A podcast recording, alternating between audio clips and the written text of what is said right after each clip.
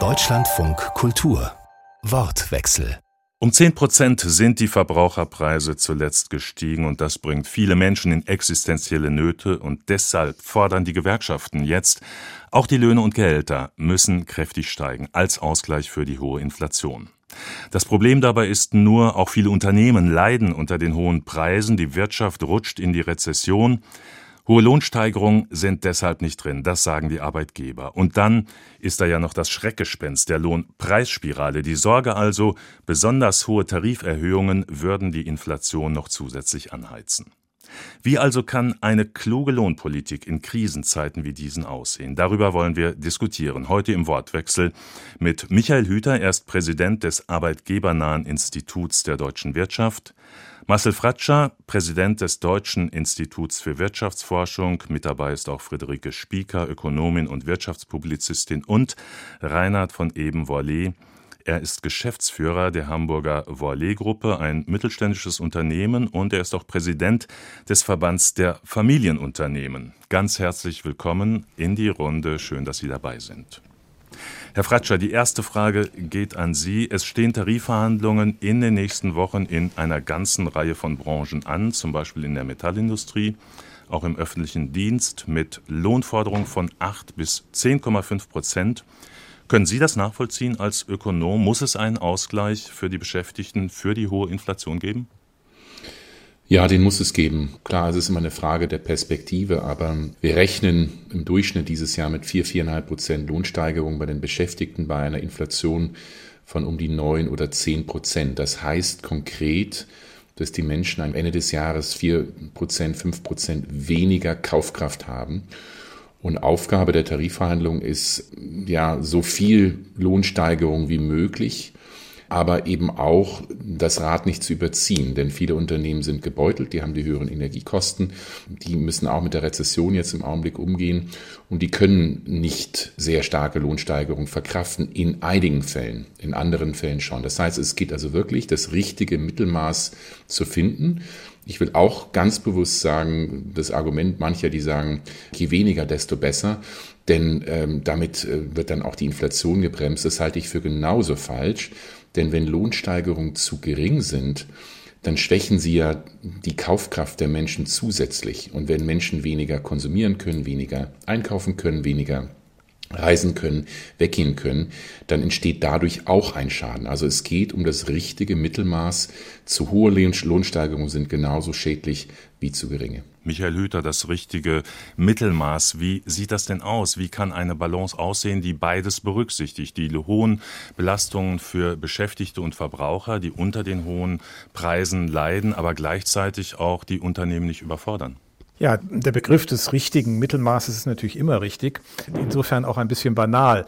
Die Kunst besteht darin, in den gegebenen Situationen kluge Antworten zu finden. Und die gegebene Situation ist ja dadurch geprägt, dass auf der einen Seite die privaten Haushalte enorme Kaufkraftverluste durch diese Teuerungseffekte haben, gleichzeitig aber die Unternehmen enorme Kosteneffekte durch diese Teuerung der Energiepreise.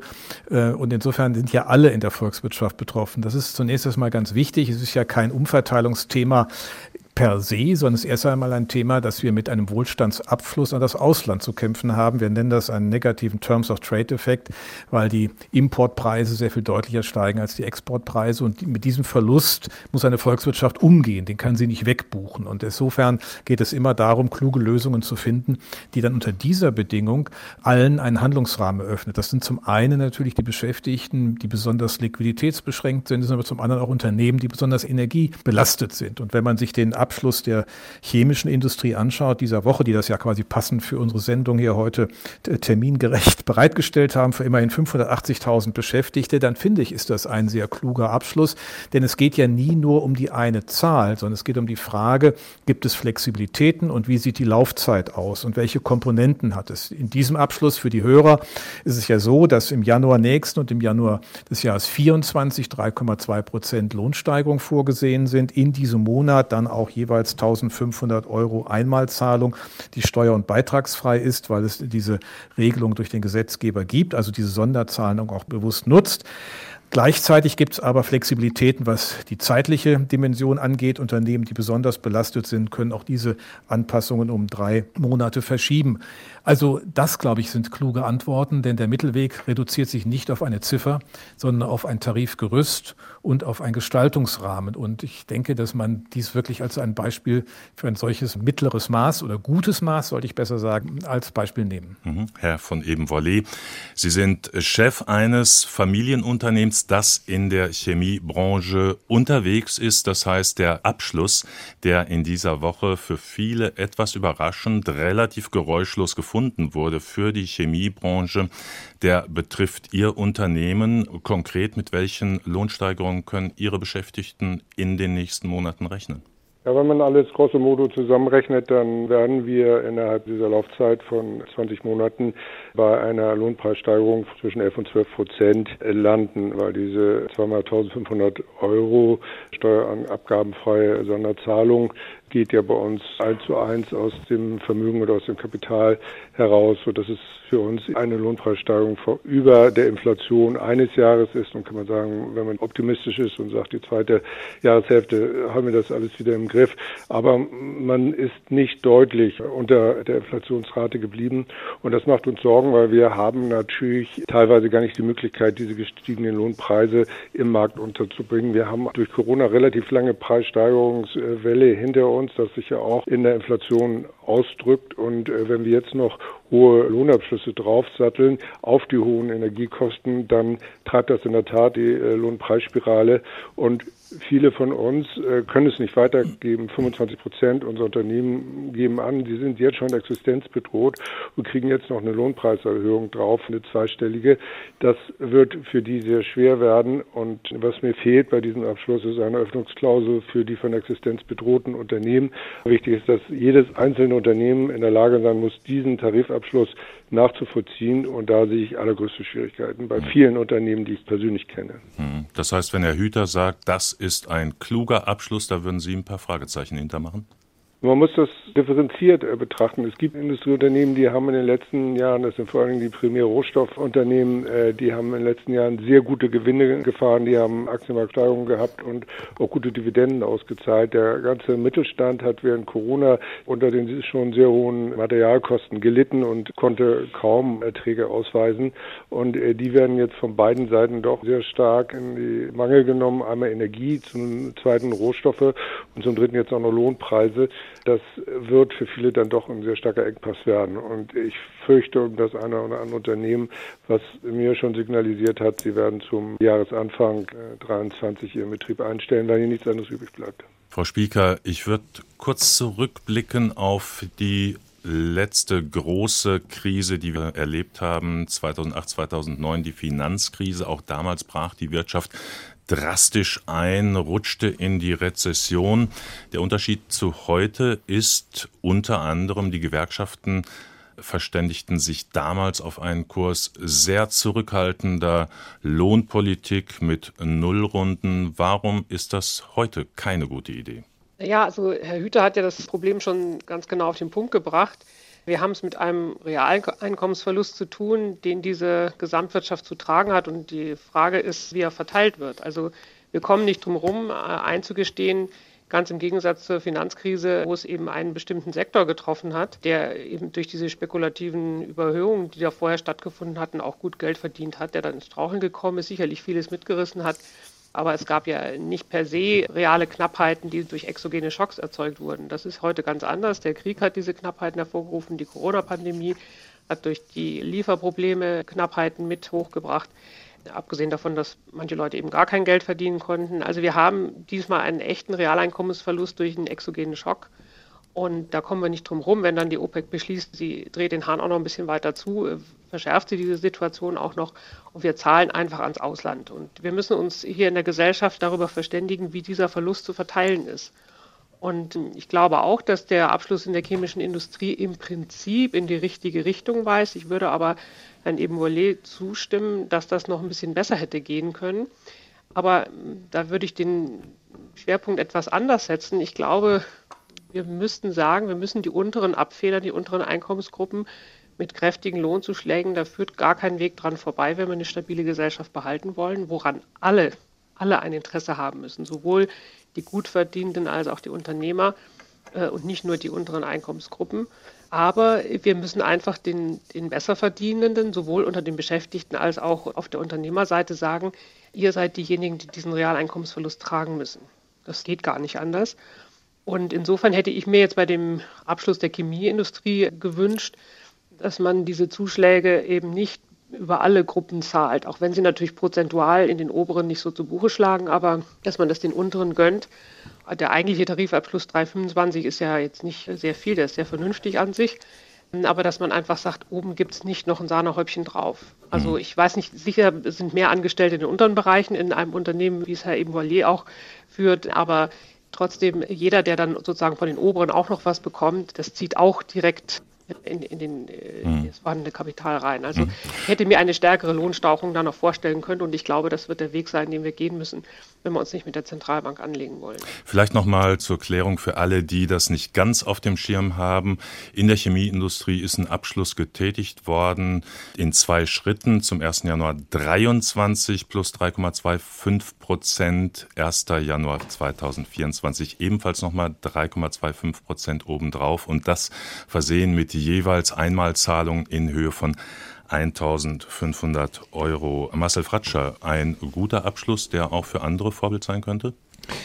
Es ist ein guter Abschluss, der auch ein bisschen aufräumt mit diesem Mythos Lohnpreisspirale, der ja immer den Vorwurf enthält, dass die, es die Arbeitnehmerinnen und Arbeitnehmer sind, die Gewerkschaften, die den Bogen überspannen und damit die Inflation weiter anfachen. Und ähm, das tut dieser Abschluss in der Chemiebranche sicherlich nicht. Man muss vielleicht noch einen Punkt dazu sagen, auch ein bisschen mit den Vorrednerinnen und Rednern auch zu widersprechen. Die Einmalzahlung, das klingt erst einmal gut, ist auch eine konkrete Hilfe für die kommenden zwei Jahre.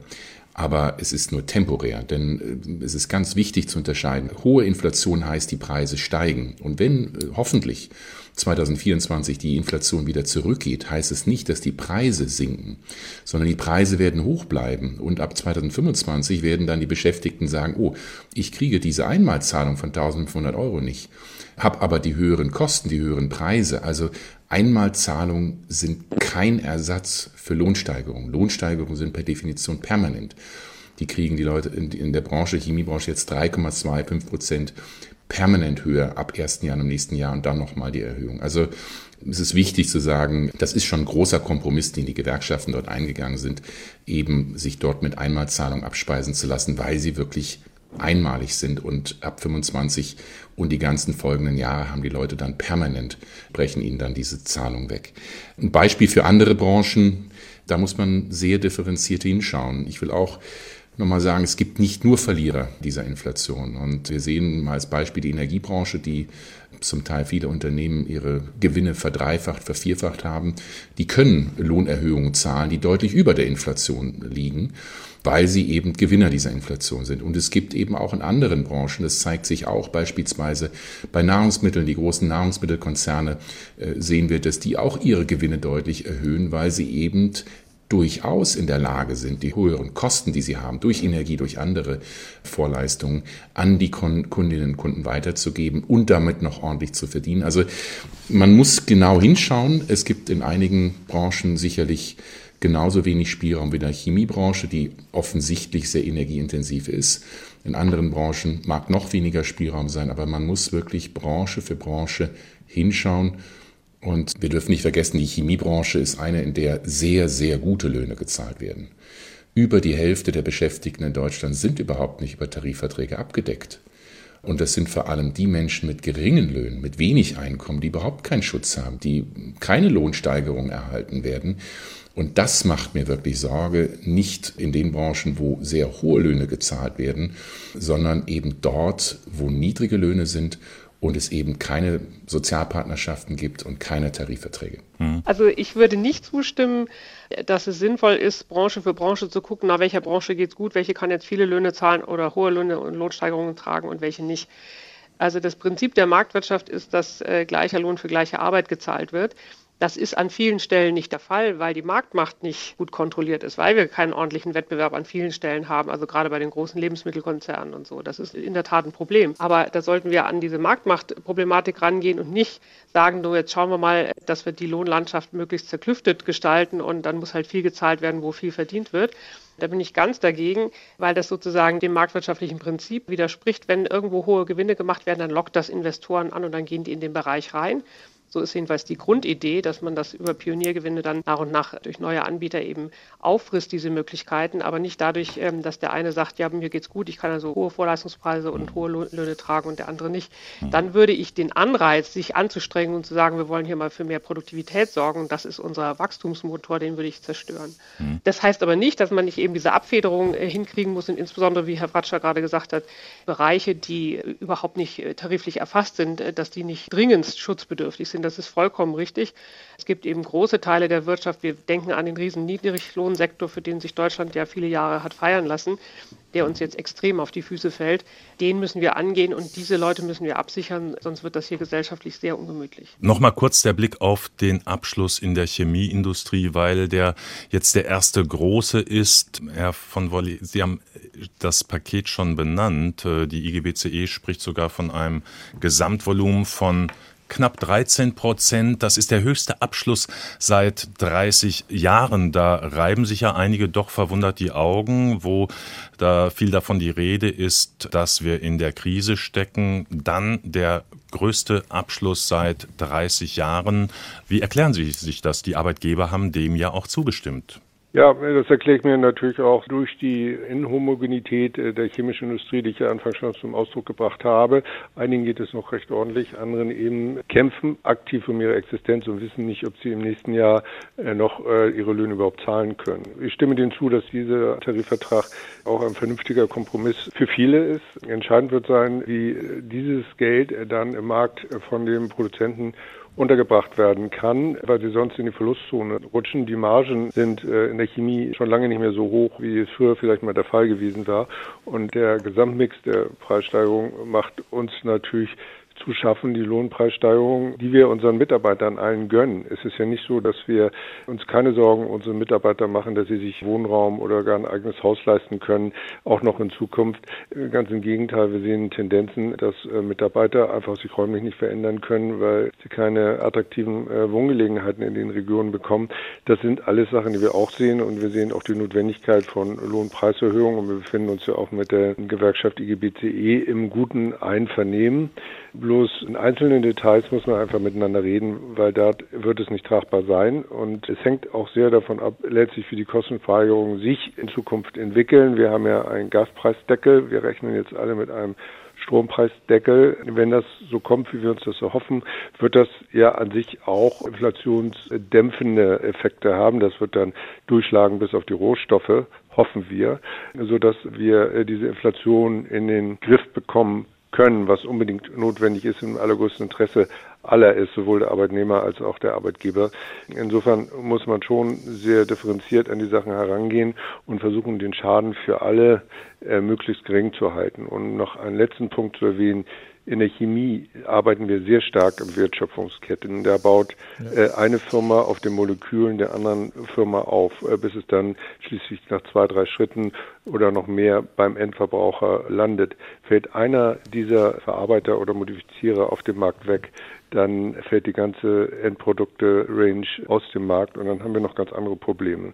Insofern müssen wir die Marktbegleiter und zwar alle so weit wie möglich einfach im Markt behalten und jeder hohe Tarifabschluss ist ein weiterer Verhinderungsinstrument, das zu erreichen.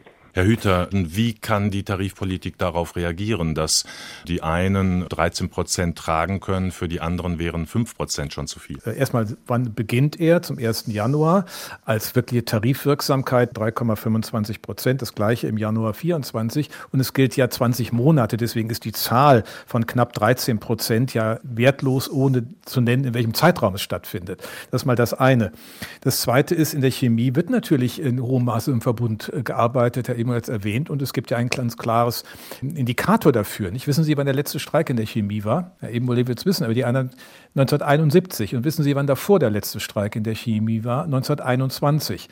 Das heißt, diese Branche hat eine ganz besondere Produktionsweise und ist aufeinander bezogen. Er hat das sehr schön mit den Molekülen genannt. Deswegen leuchtet mir auch nicht so zwingend ein, dass es immer gerade die Familienunternehmen in der Branche sind, denen es schlechter geht als den anderen, weil natürlich auf Dauer das sonst nicht funktionieren würde. Es ist eine sicherlich sehr spezifische Branche. Aber ich glaube, wichtig ist auch, dass ein solcher Abschluss sehr schnell, sehr geräuschlos gefunden wurde, kein großes Tamtam -Tam gemacht wurde und auch ein Konflikt vermieden werden konnte.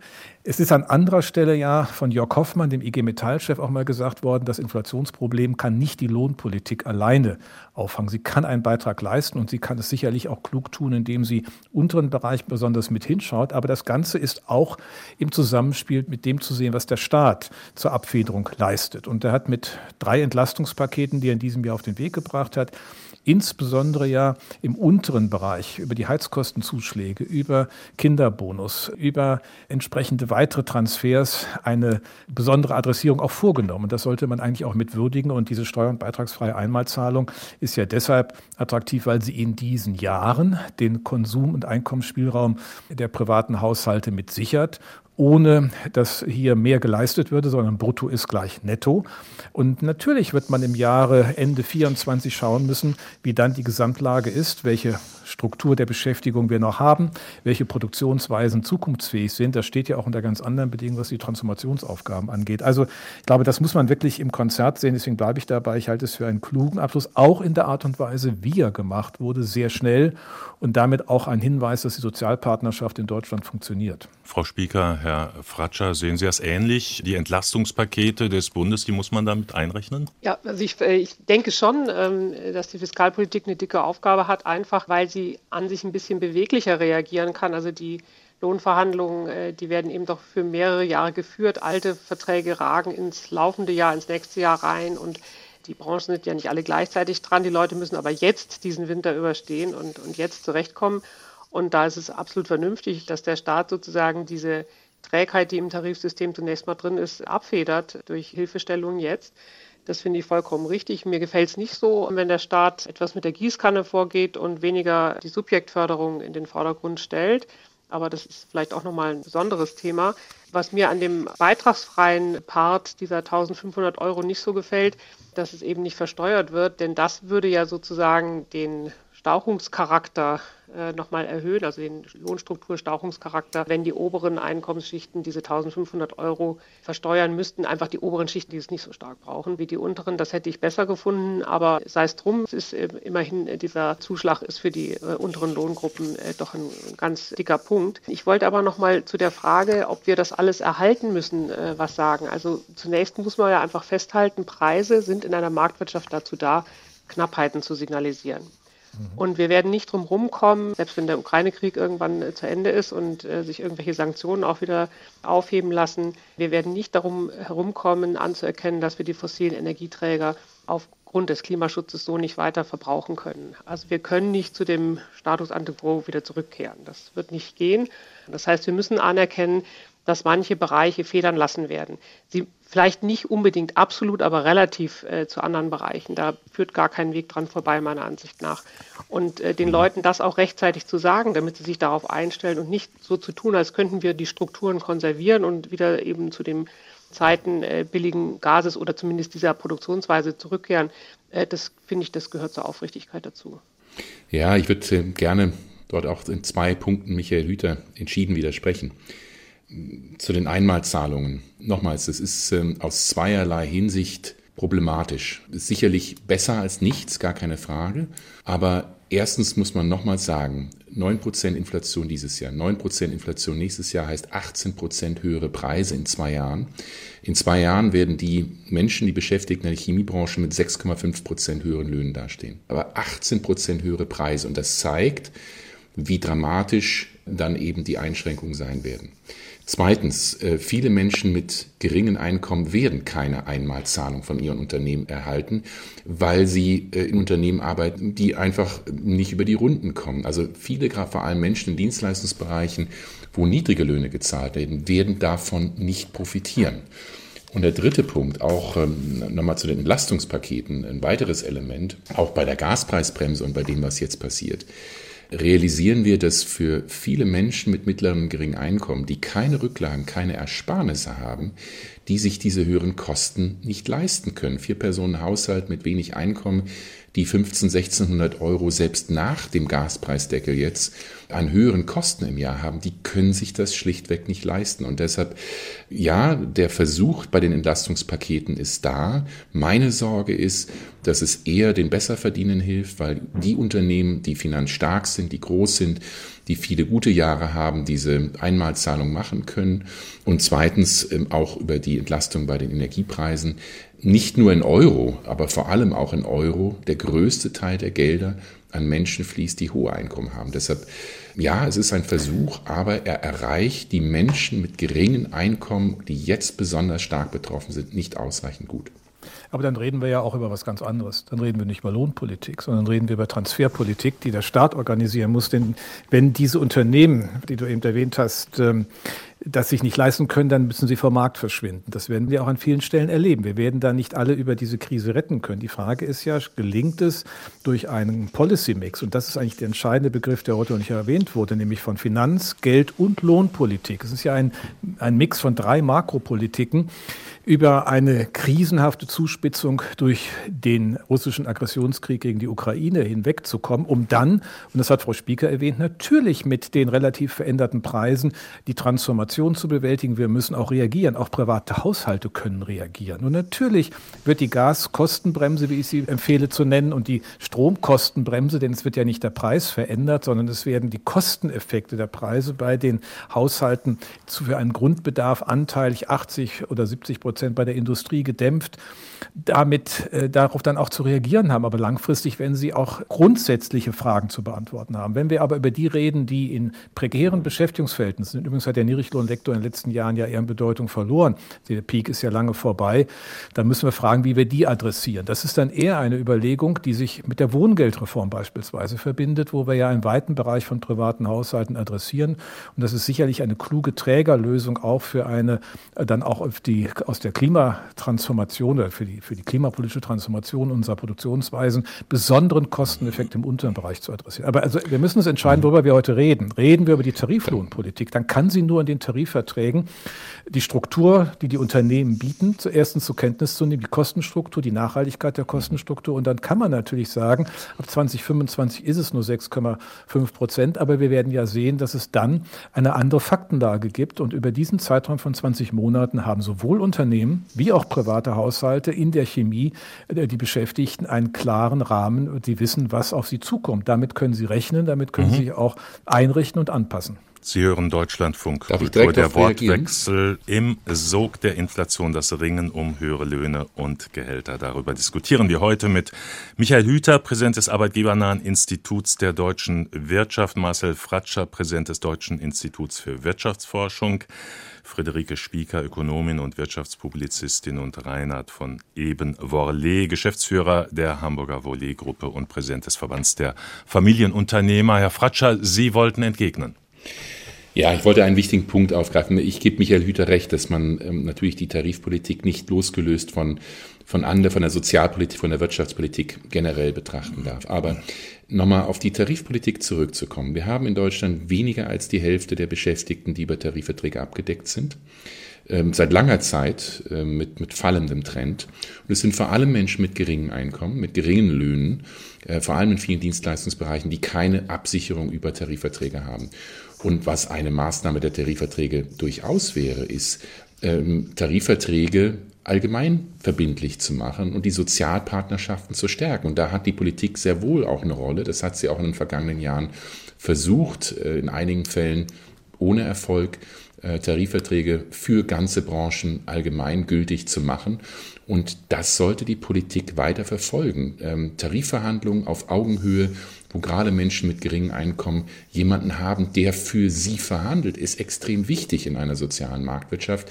Deshalb würde ich mir schon wünschen, dass man diese Stärkung der Sozialpartnerschaften mit in den Mittelpunkt rückt, weil gerade in solchen Krisenzeiten es wichtig ist, um Menschen mit geringem Einkommen eine Absicherung zu geben. Mhm. Ja, aber dann müssen ja auch dort Tarifverträge vorhanden sein. Und das ist häufig erstens nicht der Fall. Und insofern ist es keine Lösung äh, in dieser Situation, das äh, den Zuhörern sehr klar zu sagen. Allgemeinverbindliche Erklärung von Tarifverträgen können ja nur vorhandene Tarifverträge allgemeinverbindlich erklären. Erster Punkt. Zweiter Punkt. Unsere Tarifordnung und die tarifpolitische Landschaft beruht ja auf dem Gedanken der Tarifautonomie, letztlich Artikel 9 des Grundgesetzes, nämlich der positiven, aber auch der negativen Koalitionsfreiheit. Man muss nicht dabei sein. Das ist ein großer Unterschied unserer lohnpolitischen Ordnung verglichen mit der in Österreich.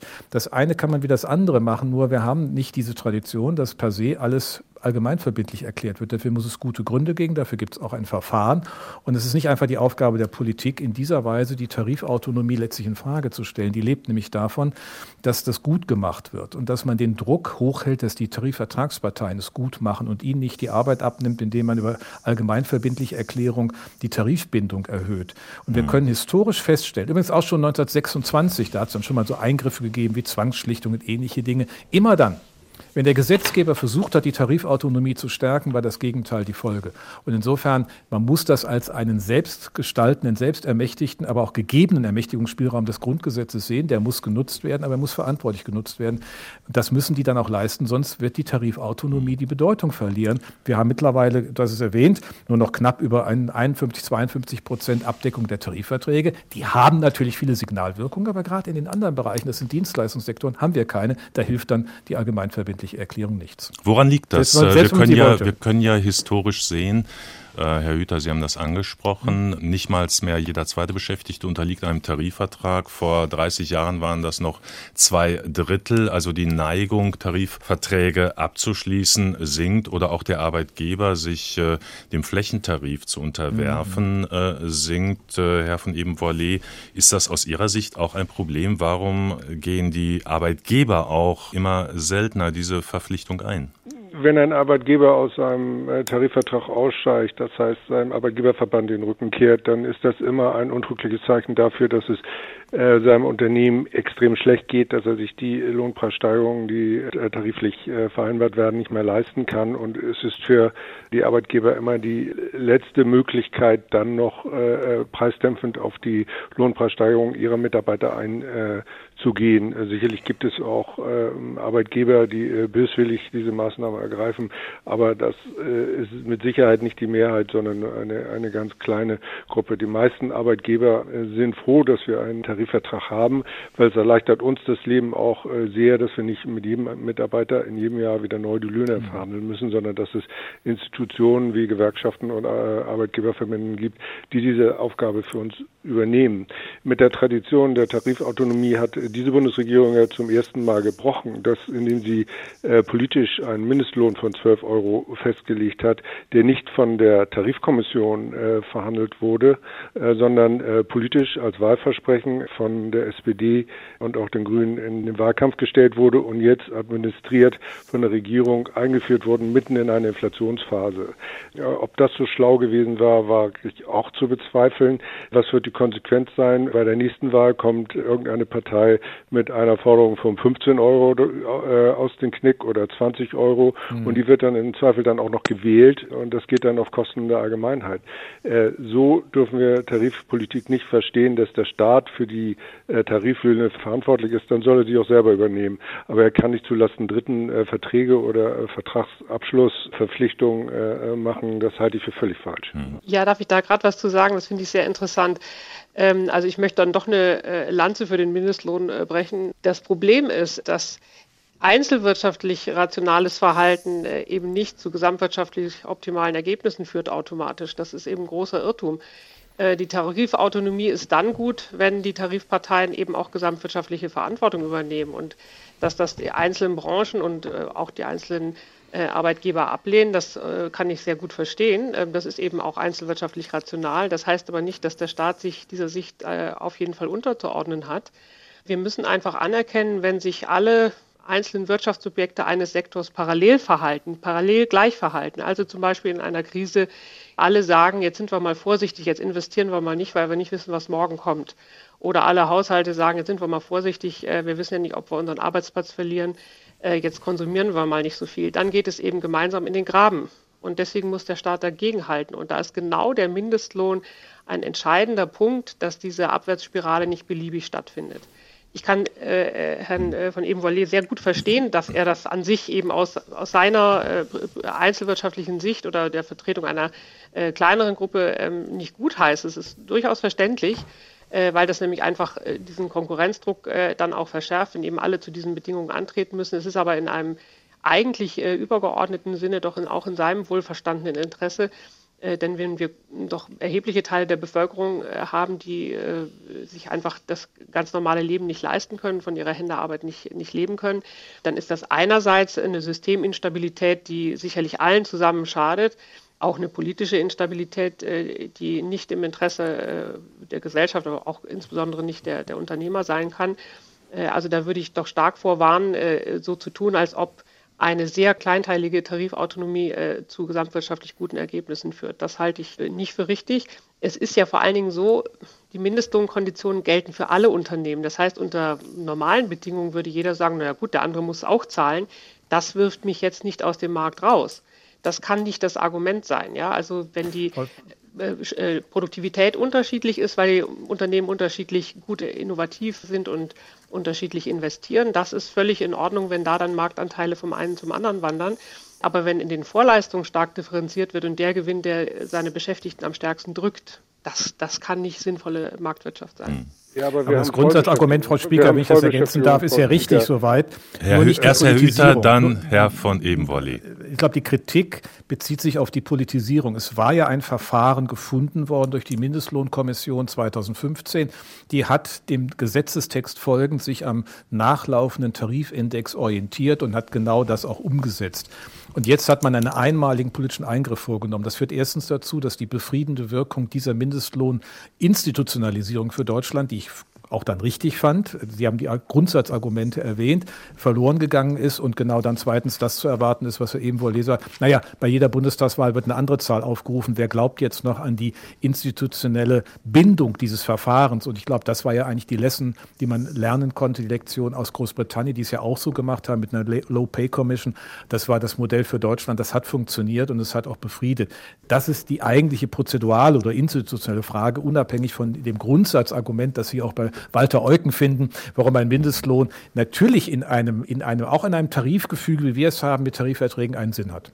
Aber muss man nicht gleichzeitig sagen, jetzt in dieser Situation die Anhebung des Mindestlohns auf 12 Euro, das sind über 20 Prozent, führt in dieser Situation, in der wir sind, äh, vielleicht auch zu einer sozialen Befriedung, mhm. zu einer Stabilisierung gerade der unteren Einkommensschichten? Herr Hüter hat ja genau das entscheidende Stichwort genannt. Er hat gesagt, es ist eben eine nachlaufende äh, Anpassung. Und das ist genau das Problem. Die Leute haben jetzt die Krise vor der Nase. Also man kann nur sagen, äh, zum Glück ist der Mindestlohn angehoben worden, sonst müssten wir es jetzt direkt auch nochmal extra beschließen, ja.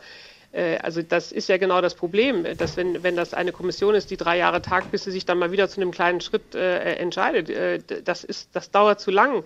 Dasselbe Problem haben wir in der Grundsicherung. Nicht? Die Leute haben jetzt das Problem auf dem Tisch und gerade weil sie keine Pufferzonen, keine Reserven haben, kann man nicht sagen, das können sie ein bisschen ausgleichen über die Jahre und dann wird sich schon zeigen. Das funktioniert eben nicht.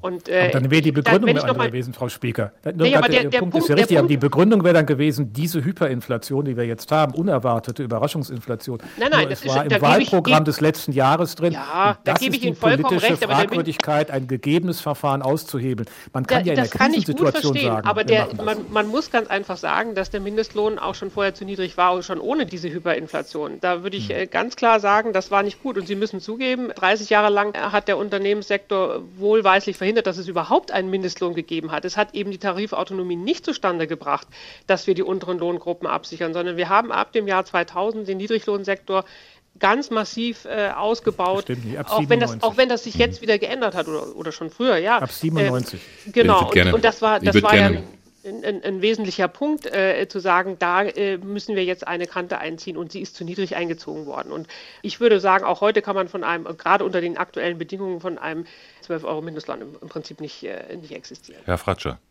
Also ich hatte ich mich noch gemeldet und wollte Zum ja, Ausdruck okay, Herr von Ebenvolet, Sie hatten sich eben schon gemeldet, ja. dann Herr Fratscher in der Reihenfolge. Ja, dass, äh, dass wir ja äh, jeden Mitarbeiter äh, freistellen, sich seinen Job so zu suchen und zu gestalten, wie er gerne möchte. Wir haben Vollbeschäftigung im Land. Das heißt, wir uns fehlen jedes Jahr 400.000 Mitarbeiter mehr, Fachkräfte und Nichtfachkräfte, Ungelernte. das heißt, wer sich verändern möchte, wer seine Lohnkraft ähm, ausnutzen will, kann den Arbeitgeber jederzeit wechseln und kann sich einen Arbeitgeber suchen, der ihm mehr bezahlt, wenn er räumlich flexibel ist und wenn er äh, auch in der Lage ist und bereit ist, etwas Neues zu lernen. Ähm, jeder Eingriff des Staates in die Tarifautonomie ist in erst einmal schädlich, weil es äh, zeitlich gestaffelt äh, meistens zur Unzeit kommt und äh, wie jetzt zur Inflationsantriebszeit ähm, und äh, darüber hinaus die äh, Tarifautonomie äh, verzögert. Wenn man es genau durchdenkt, landen wir irgendwann mal in einer planwirtschaftlichen System, wo der Staat die Preise festlegt und die Unternehmen haben das dann zu administrieren, egal ob man international konkurrenzfähig ist oder nicht mit den Löhnen. Das haben wir schon in anderen Staatsformen in Deutschland erlebt und da möchten wir nicht hin und jeder Weg, der der sich dahin entwickelt, da stellen wir uns konsequent dagegen. Mhm. Aber für die Gaspreisbremse sind sie zu haben. das ist schon ein interessanter Unterschied. Okay, aber Herr Fratscher, Sie wollten noch entgegnen. habe ich noch gar nicht geäußert. Ja. Ja, ich möchte da Herr Ebenvolet und äh, Michael Hüter entschieden widersprechen. Die Einführung des Mindestlohns ist das Eingeständnis, dass die Tarifautonomie gescheitert ist. Richtig. Denn wir haben in Deutschland einen ungewöhnlich großen Niedriglohnbereich, also ungewöhnlich viele Menschen. Jeder fünfte Beschäftigte in Deutschland ähm, verdient weniger als 60 Prozent des Medians, also hat niedrige Löhne. Das ist im internationalen Vergleich hoch äh, und äh, trotz boomender 2010er Jahre bleibt es sehr hoch. Ähm, und wenn Sie jetzt recht hätten, äh, Herr Ebenvolet und äh, Michael Hüter, dass ja die Unternehmen das machen müssen, niedrige Löhne zahlen müssen, damit sie wettbewerbsfähig sind und die können nicht mehr äh, Löhne zahlen, dann hätte ja die Einführung des Mindestlohns 2015 äh, zu einer Welle von Arbeitslosigkeit führen müssen. Dass die viereinhalb Millionen Menschen, die damals weniger als 8,50 Euro, das war damals der Mindestlohn, verdient hatten vorher, ihre Arbeit verlieren, weil die Unternehmen diese hohen Löhne nicht zahlen können. Was ist passiert? So gut wie niemand hat die Arbeit verloren. Die Beschäftigung ist weiter gestiegen, weil die Unternehmen das in, aller, in allermeisten Fällen sehr wohl zahlen können. Und das Gleiche wird jetzt mit einem Mindestlohn von 12 Euro passieren. Also das zeigt, Menschen mit wenig Einkommen, geringen Löhnen wurden systematisch ausgenutzt. Ich benutze das Wort bewusst, haben also so niedrige Löhne äh, bekommen, dass sie zum Teil davon nicht leben können. Wir haben über zwei Millionen Beschäftigte in Deutschland noch immer die sogenannten Aufstocker sind, die also so wenig verdienen, äh, entweder wegen weniger Arbeitsstunden oder weniger Löhne, dass sie vom Staat zusätzlich Geld benötigen. Und der Mindestlohn ist letztlich ja eine Krücke, ein, ein Instrument, das dieses Versagen der Tarifautonomie aufgefangen hat und auch der Anstieg von auf 12 Euro vom Mindestlohn. Alle Wirtschaftsexpertinnen und Experten, unsere Prognosen zeigen, es wird nicht zu einem Anstieg der Arbeitslosigkeit kommen. Ja, es wird einzelne Unternehmen geben, die das nicht zahlen können. Deshalb äh, muss man hier ehrlich sein, der Mindestlohn ist eigentlich die Reflexion davon, dass die Tarif Tarifautonomie eben nicht gut funktioniert. Hm. Herr Hüter, stimmen Sie zu? Tarifautonomie Nein. gescheitert? Nein. Ja, man kann natürlich sagen, die Tarifautonomie hat in die falsche Richtung gewirkt. Sie hat zu hohe Löhne ausgelöst. Wir müssen immer fragen, wann ist der Mindestlohn, äh, wann ist der Niedriglohnsektor denn expandiert? Es ist ja immer wichtig, mal genau hinzuschauen. Nach Mitte der 90er Jahre. Da hatten wir noch keine sonstigen Eingriffe. Da hat es auch keine Sozialreformen gegeben. Der Mindestlohnsektor ist von 17 auf etwa 21 Prozent angestiegen, von 97 bis 2005. Und er ist dann nach diesen Reformen einigermaßen robust gewesen. Das Ganze ordnet sich ein in die Frage, Frage, die wir vorhin schon hatten, warum ist die Tarifbindung rückläufig? Sie hatten das ja auch gefragt, Herr Schröder. Ich glaube, man muss auf ein paar Punkte hinweisen. Es ist einmal der Strukturwandel. Die Tarifverträge sind typischerweise passend für die Industrie für die Industriebeschäftigung, wo man bestimmte standardisierte Tätigkeiten hat, wo man es leichter abbilden kann, wo wir auch eine ganz andere Verhandlungsmacht auf beiden Seiten haben. Wir haben immer Schwierigkeiten im Dienstleistungssektor. Nun geht der große Wandel Richtung Dienstleistungsbeschäftigung. 80 Prozent sind nicht mehr in der Industrie, also der 20 Prozent haben wir den Anteil der Beschäftigten, die in der Industrie sind. Alles andere findet sich dann Dienstleistungsstaat, Landwirtschaft, was so übrig bleibt.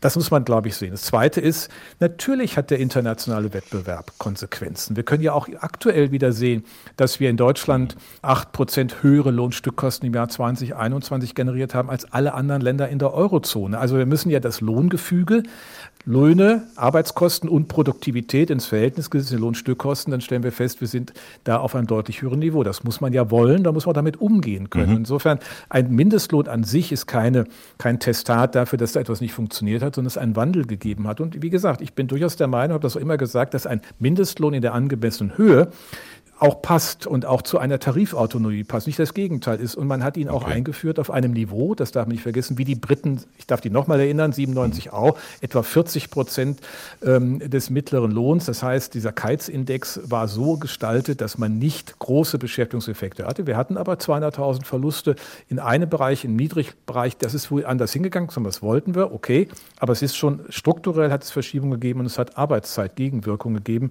was übrigens die Kollegen, die mit dem SEP gerechnet haben, auch nachweisen können. Okay. Die Menschen haben dann zum Teil weniger Arbeitszeit in der ja. Woche. Das ist ja auch dann durchaus nicht nur besser. Ne? Herr Hüter, wir gehen jetzt schon auf die Zielgerade. Einen wichtigen Punkt will ich noch ansprechen, nämlich die Rolle der Notenbanken und das, äh, was Marcel Fratsche auch schon angesprochen hat, die Sorge, dass äh, zu stark steigende Löhne die Inflation wiederum anheizen könnten und dann die Notenbanken zu schärferen Zinsschritten bewegen könnten. Finanzminister Christian Lindner hat ja das das vor wenigen Tagen noch mal äh, davor gewarnt, dass die Tarifparteien da nicht überziehen sollten und äh, die Notenbanken zum Eingreifen bewegen könnten. Wie groß ist diese Gefahr?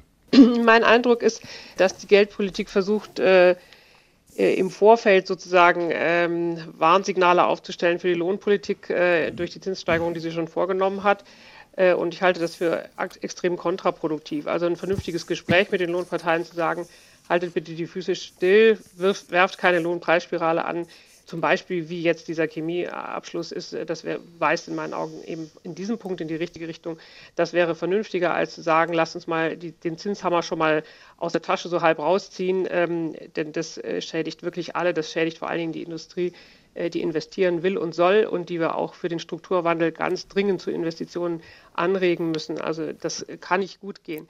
Aber ich fand sehr interessant, was äh, Herr Hüter gerade sagte im Hinblick auf die internationale Wettbewerbsfähigkeit. Wir haben nämlich keine deutsche Zentralbank, sondern wir haben eine mhm. europäische Zentralbank. Das heißt, wir müssen dringend den Blick weiten und gucken, was innerhalb der EWU und innerhalb der EU mit den Löhnen passiert. Und da mhm. kommt meiner Ansicht nach, das zieht dasselbe Gewitter auf, das wir auch in den 70er Jahren hatten dass nämlich trotz äh, äh, vernünftiger Lohnabschlüsse in Deutschland Spannungen im Eurosystem äh, entstehen, weil nämlich in anderen Ländern die Lohnpolitik nicht so vernünftig agiert. Mhm. Gucken Sie ins Baltikum rein.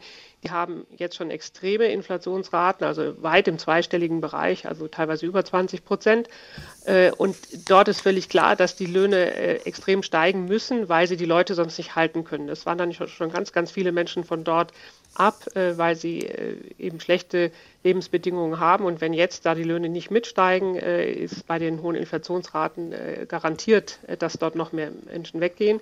Das heißt, dort steckt die Lohnpolitik in einer extremen Klemme. Ja. Und wir können, weil diese Länder mit in der EWU drin sind, nicht einfach die Augen zumachen. Ich meine, es ist höchste Zeit, dass die Europäische Zentralbank äh, mit den EWU-Mitgliedsländern genau über Lohnpolitik spricht, Tarifautonomie hin oder her, was die Geflogenheiten sind, hin oder her. Wir laufen sonst äh, auf eine äh, Eurokrise 2.0 zu. Und das wäre ganz, ganz dringend zu thematisieren ähm, in, in, Frankfurt. Hm. Und was bedeutet das für Deutschland? Ja, Wie genau beobachtet die EZB solche Tarifabschlüsse, die im zweistelligen Bereich sind? führt das zu höheren Zinsen?